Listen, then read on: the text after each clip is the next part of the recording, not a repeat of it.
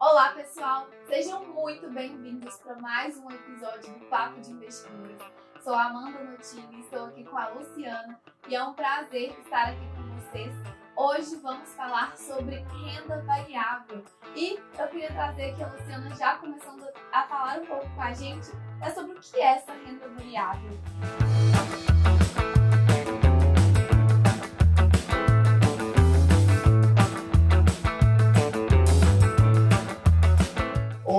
sou a Luciana, estou muito feliz de estar aqui em mais um episódio do Papo de Investidoras, onde a Amanda falou, né, nos últimos episódios a gente vem falando sobre os investimentos de renda fixa e agora a gente vai migrar aí para essa outra categoria de investimentos que é tão famosa, que é a categoria de renda variável. E afinal, né, Amanda, o que, que é um investimento em renda variável que todo mundo ouve falar, mas às vezes não sabe o que, que é por definição? Basicamente, gente, um investimento em renda variável é aquele investimento que eu não tenho garantia do valor que eu vou resgatar. Então, basicamente, eu posso colocar 100 reais no dia seguinte ter 150 ou ter 50, talvez não no dia seguinte, mas em algum tempo. Então, são investimentos por característica que você não sabe, ali você não tem nenhuma garantia de retorno, nenhuma previsão. Isso vai oscilar, por isso que a renda é variável, né? Exatamente. E quando a gente fala de renda variável, a gente já lembra das ações, né? Que é um ativo que é muito comentado, né? Que são aí realmente as ações. Mas na renda variável, a gente tem vários outros ativos, como as criptomoedas, ouro, por exemplo. Então, tudo que varia, a gente fala que é renda variável, né? Nada, tudo aí que não tem essa garantia de quanto você vai receber. Certo, então vamos começar aqui falando das ações, que é o tema aqui do nosso primeiro episódio, né? Para quem quiser investir, eu tenho certeza, se você não investe em ações, você já ouviu alguém aí que investe. É, e as pessoas muitas vezes, né, Amanda, esquecem o que, que é uma ação. As pessoas acham que estão é, entrando ali na bolsa, ouvem ali aquele tanto de número, aquela oscilação, alguém ganhou dinheiro, mas esquece ali o fundamento por trás. E na verdade, acho que vale a gente ressaltar que é, ao investir na bolsa, ao comprar uma ação, a ação é, na verdade, ação de uma companhia. Você está comprando ali uma parte, né, uma fração de uma empresa de verdade. Então, ao comprar uma ação da Vale, da Petrobras, você está se tornando acionista dessa empresa. Então, quando a gente compra ali, vai na bolsa e compra uma empresa, a gente de fato está virando sócio daquela empresa. É, e acho que a gente vai colocar aqui, né, que algumas pessoas não sabem, que as ações se dividem em dois tipos, né? As ações PN e ON, ou preferencial e ordinária.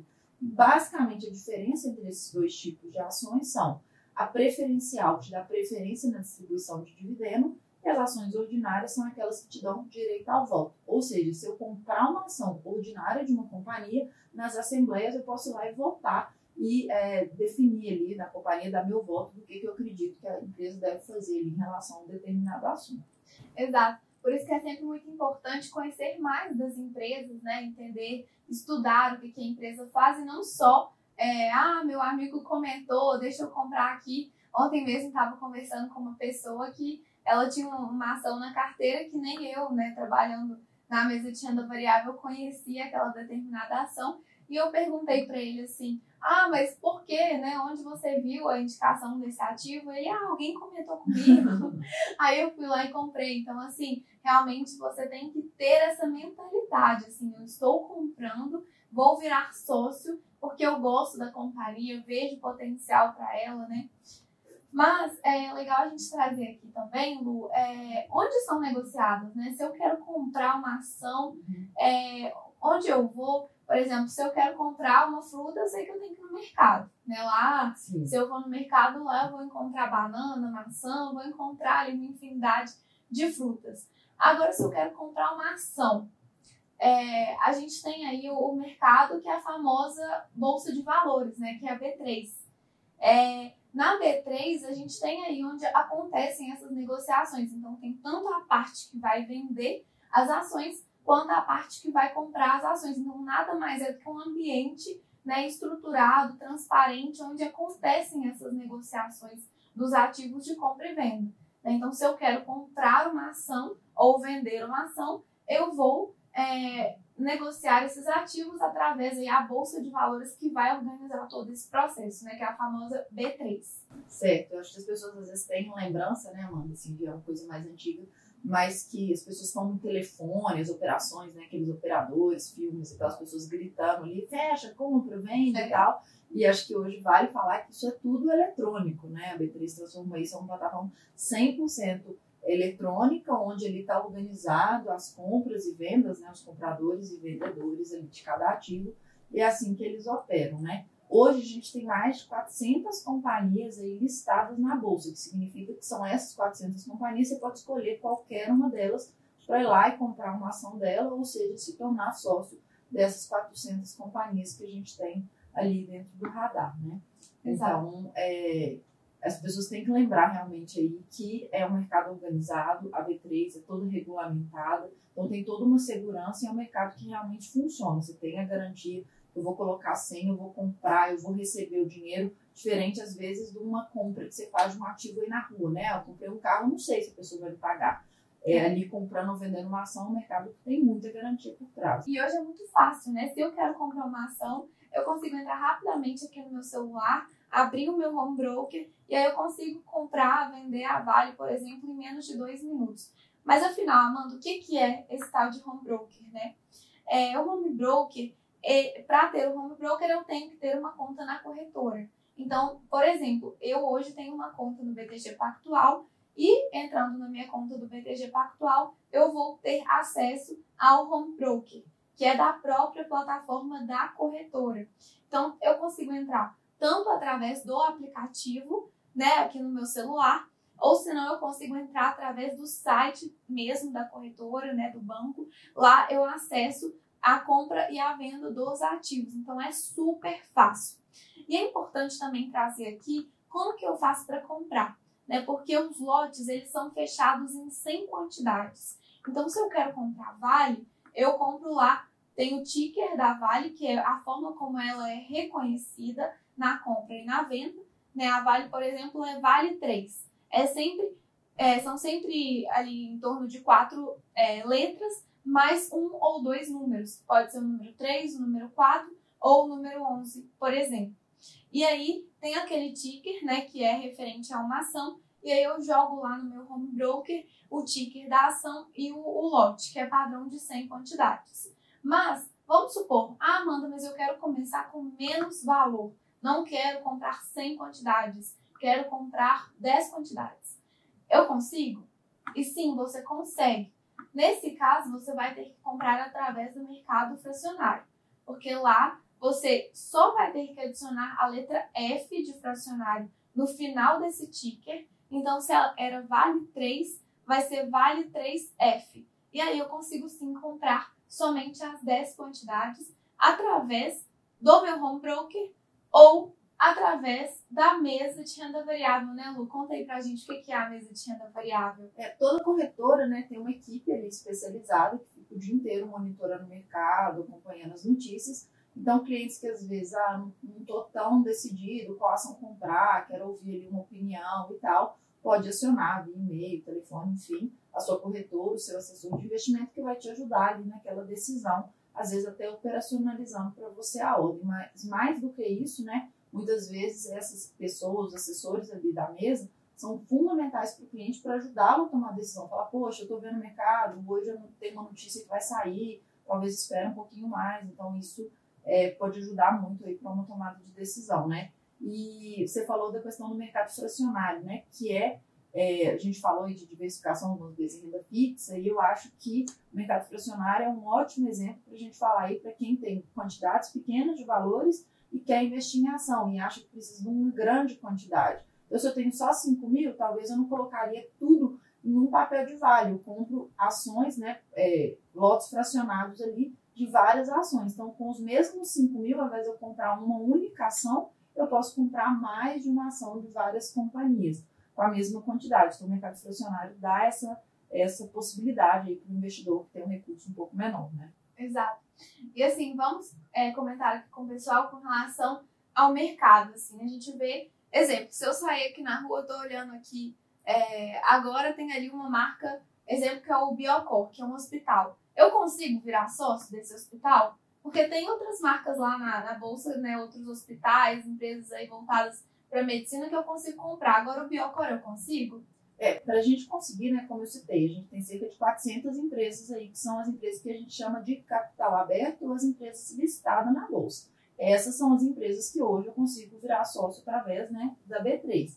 Mas para isso a empresa precisa escolher, ela precisa fazer todo esse movimento para fazer essa abertura de capital. É um processo extremamente burocrático, é um processo caro, a empresa precisa de toda uma parte interna ali preparada para poder é, fazer esse processo, né? É, e geralmente as empresas maiores, ali, que já têm um nível de faturamento maior, são as empresas que se preparam e gastam para poder ir aí para o mercado de capitais e abrem um capital. É, eu tenho certeza que todo mundo já ouviu o famoso IPO, né? uma sigla em inglês que significa Initial Public Offering, que significa o dia da abertura, né? ou a oferta inicial aí das ações. Então, é o dia que a empresa, de fato, passa a ser uma empresa que a gente chama de capital fechado, né? Para ter suas ações negociadas na bolsa. E a partir desse dia aí do famoso IPO, que as empresas passam a ser listadas na bolsa e aí qualquer investidor que tenha a conta da corretora, como você citou, vai poder fazer é, virar um acionista daquela empresa. Né? Exato. Então não é qualquer empresa, né? Então, por exemplo, tem uma rede é, que acabou de fazer IPO, que é aqui de Belo Horizonte, não sei se todo mundo conhece, mas é o Mater Day. Uhum. Antes eu não consegui, eu não conseguiria virar sócia do Mater Day. Hoje, se eu quiser, eu posso ir lá porque ele fez esse processo do IPO. Uhum. Mas vamos comentar aqui é, por que, né, que as empresas fazem o IPO, o que, que leva uma empresa a querer abrir esse capital na bolsa, né?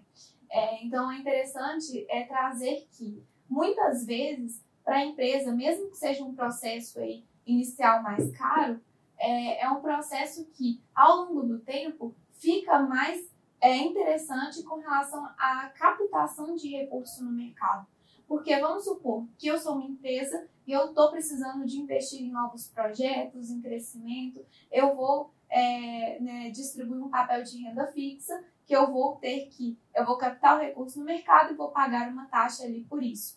Muitas vezes, tanto essas emissões quanto captar dinheiro no banco fica mais caro ainda do que somente abrir o capital no mercado, onde as pessoas vão comprar ações, né, vão virar sócias, acreditando no meu negócio, e eu não vou pagar uma taxa por elas estarem virando sócias. Elas vão realmente participar dos resultados das, da empresa. Então, se uma empresa está indo bem, eu estou conseguindo gerar resultado com o capital que aquelas pessoas injetaram na minha empresa, elas vão participar da valorização do ativo. Agora, pelo contrário, né? Se a empresa está indo mal com capital, mesmo nas pessoas tendo injetado aquele capital ali na empresa, elas também vão perder. Então, elas estão ali apostando, entre aspas, realmente na empresa. Elas estão entrando junto comigo, né? Diferente de um título de renda fixa, que mesmo, ou de um empréstimo, que mesmo que a empresa vá mal, eu tenho que arcar com aquela dívida ali, né? Que eu me comprometi a pagar. Isso, você comentou, né, Amanda, se as pessoas, de fato, acho que elas esquecem, né? A bolsa muitas vezes é associada a cassino. E é longe disso, eles são empresas é, com fundamentos reais, aquele valor vem de um monte de fundamento, do famoso valuation, né, que é de avaliação de quanto aquelas empresas valem, que é feito através de diversas premissas, quanto que a empresa vai gerar de caixa, quanto que ela vai crescer, qual vai ser o custo dela, enfim. Uhum. Para a gente chegar ali naquele número para falar, oh, a empresa vale 20, vale 25, então assim, realmente, ao comprar uma ação, eu estou virando acionista daquela empresa. E como você citou, né, a gente tem, e de novo, no caso, as pessoas pensam, pô, vou colocar 10 e vou tirar 15. Então, a forma mais é, normal que as pessoas acreditam que elas vão ganhar dinheiro na bolsa é através da valorização, né, que você citou. Então, uhum. eu compro por 10, vendo por 15 e ganhei ali 5 reais na, na venda dessa ação. Mas existe uma outra forma aí que também pode ser muito lucrativo, muito interessante ao comprar uma ação, que é de fato participando do resultado dela, através dos dividendos, né?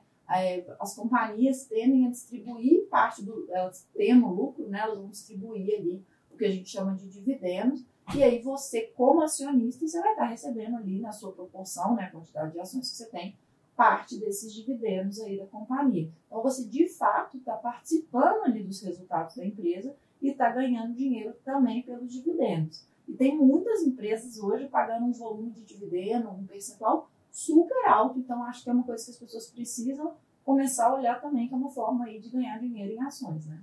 Exato. E tem pessoas que realmente investem em ações já pensando ali na, nessa distribuição de dividendos. Então, elas buscam as empresas que realmente são mais resilientes, né, que já estão bem estabelecidas, que realmente tendem a distribuir os lucros. Porque tem aquelas empresas que geralmente reinvestem o lucro na própria empresa, porque elas estão em processo de crescimento, e tem aquelas que já são mais é, consolidadas, que realmente elas tendem a distribuir mais dividendos.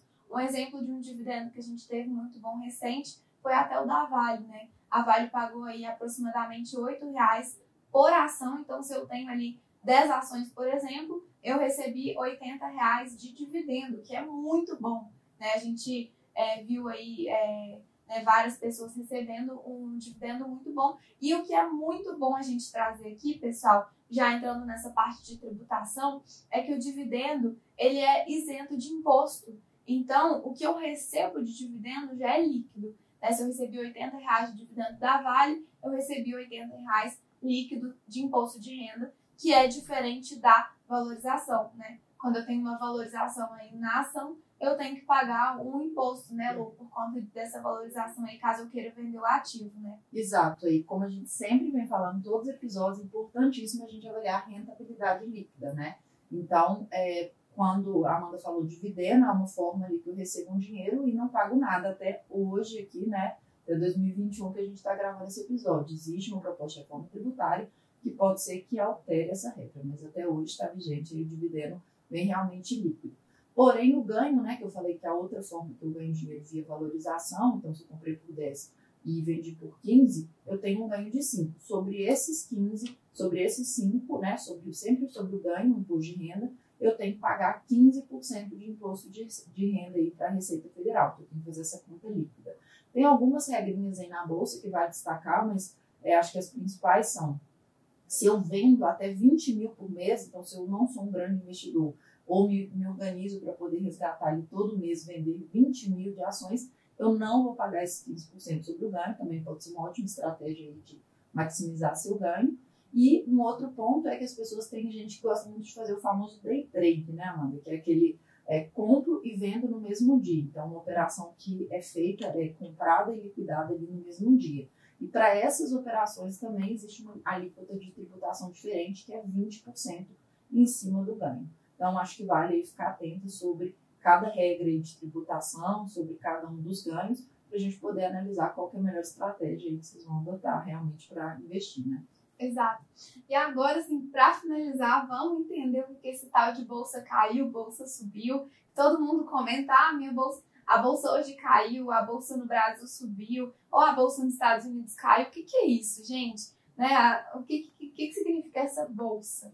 Então, no final das contas, a bolsa nada mais é do que é, quando a pessoa está falando de bolsa, ela está relacionando ali é, com o principal índice do país. Então, vamos supor, aqui no Brasil a gente tem o famoso Ibovespa. Né? O Ibovespa é a, o principal índice da Bolsa Brasileira, que é uma cesta ali de ações. Né? Hoje são em torno de 80 ativos, é, que são os ativos mais negociados aí na Bolsa. E se a bolsa caiu, é porque a média desses 80 ativos caiu. E agora, se subiu, é porque a média subiu.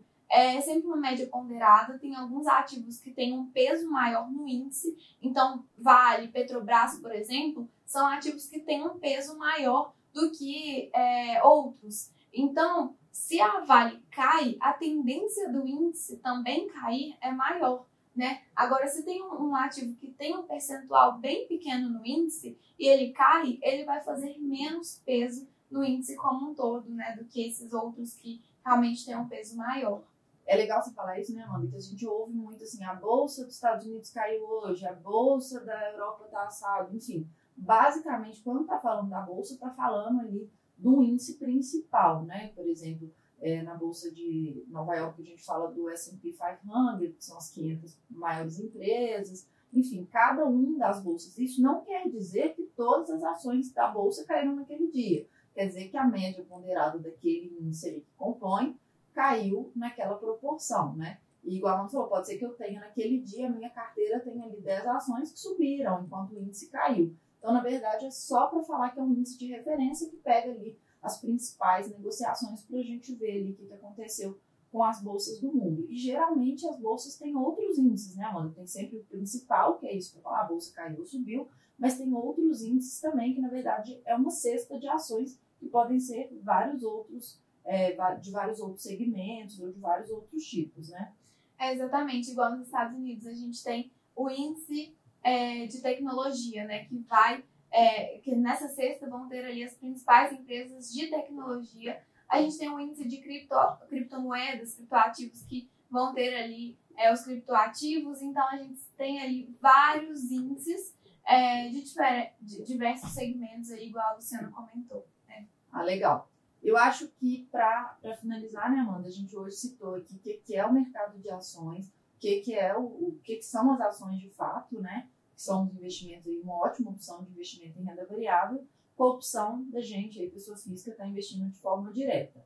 E a partir do próximo episódio, a gente vai ver também que existem outras formas da gente investir a ação que não seja aí só através de eu escolher minha própria ação às vezes pode alguma pessoa tipo, poxa, mas é difícil de eu montar e tal. A gente vai trazer outras formas de investir também, né? Exato. Só um spoiler aqui, pessoal. Até o próprio índice, né? Eu consigo comprar o índice. Muitas vezes, se eu não quero escolher uma ação, eu consigo comprar ali o Ibovespa, por exemplo, que a gente explicou aqui para vocês, que é o índice. Então a gente vai trazer isso para vocês no próximo episódio. Continuem aí com a gente e foi um prazer estar aqui com vocês hoje. Muito obrigada mais uma vez por estarem acompanhando e até a semana que vem. Obrigada e até a próxima.